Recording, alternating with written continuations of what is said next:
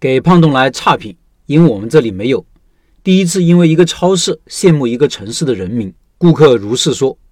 这篇文章为了展示胖东来的一些运营细节，我会给大家展示很多图片，这样大家看起来会更加直观。做生意的老板可以收藏起来，听音频的老板可以到开店笔记的公众号查找对应文章，看这些图片。我们从他店门口开始，一路往里走。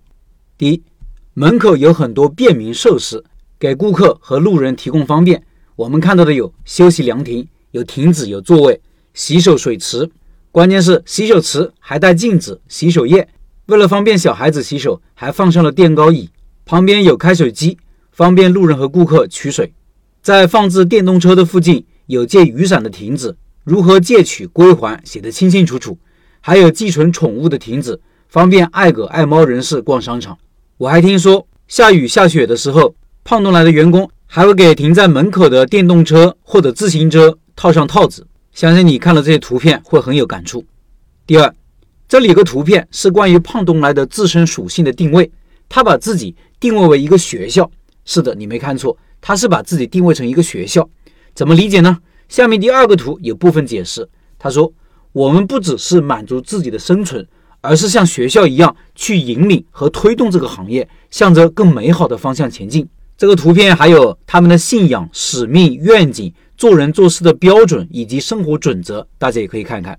从他的很多运营细节中，我们也可以看出，确实是这么做的。比如商场、超市里面有很多文案，并非是广告，而是科普性质的，是告诉消费者如何认识一个东西，如何鉴别一个东西。还有他的很多资料，比如流程啊、制度啊、方案，都是向外公开的，不是藏着掖着。接下来我们来到了商场里面，不知道大家有没有看到这个电梯图，有什么感想？其实走过了你就知道了，电梯不绕，你可以很方便的到达你想要去的楼层，不必绕来绕去绕半天。说这个是因为现在很多商场或者超市会做很多所谓的动线设计，目的是让顾客走更远的路，这样就可以路过更多的商品展示区。最典型的是宜家，你进去以后就跟迷宫一样，一个厂子要走上很长时间。当然这没有好坏之分，我只是说胖东来的风格确实很不一样。继续往里走。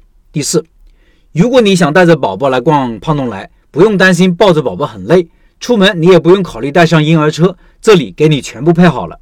来到了货架旁。第五，你会发现这里有很多文案是科普性质的，告诉你一些生活常识和产品知识，你不用担心自己不知道西瓜如何辨认，动物奶油和植物奶油的区别，不同类型的拖把应该多长时间保养一次，也不用担心走亲访友。送错礼品的尴尬，因为这些文案讲得清清楚楚、明明白白，图文并茂，可读性非常强。大家可以看看这些图片。当你看到鸡蛋原来应该大头朝上竖着存放，鸡蛋还会呼吸的时候，你会感觉学到了好多东西。再回头想想刚刚说的，胖东来作为一个企业，他把自己定位为学校，在引领同行的同时，也是在教育消费者。货架上有太多东西可以学了。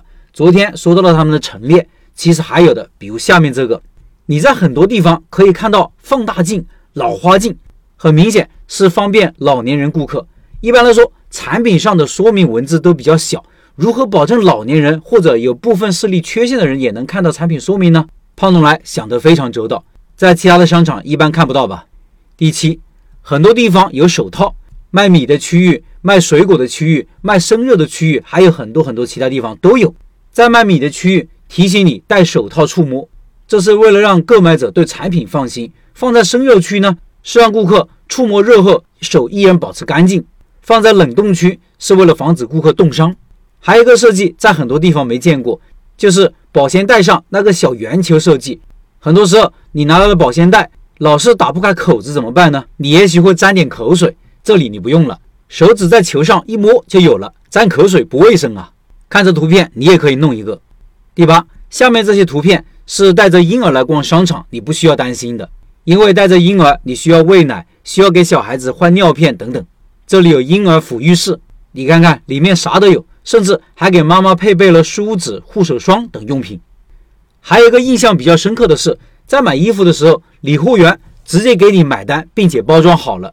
原来他们每个人都配有收银机，顾客就不用找地方收银和排队了。你看多方便，给每个顾客至少节省了十分钟。如果你买了需要冷藏保鲜的东西，也不用担心到家了就坏了，因为出门你可以配备冰袋，自取自用。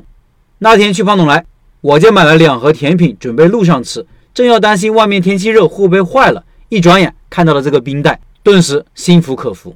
再次提醒听音频的老板，可以看着图片来学习这篇文章。这篇文章主要是看的，图片非常多。学到最后感觉怎么样？是不是名至实归？是不是心服口服？胖东来可圈可点的细节还有特别多，都值得大家仔细学习体会。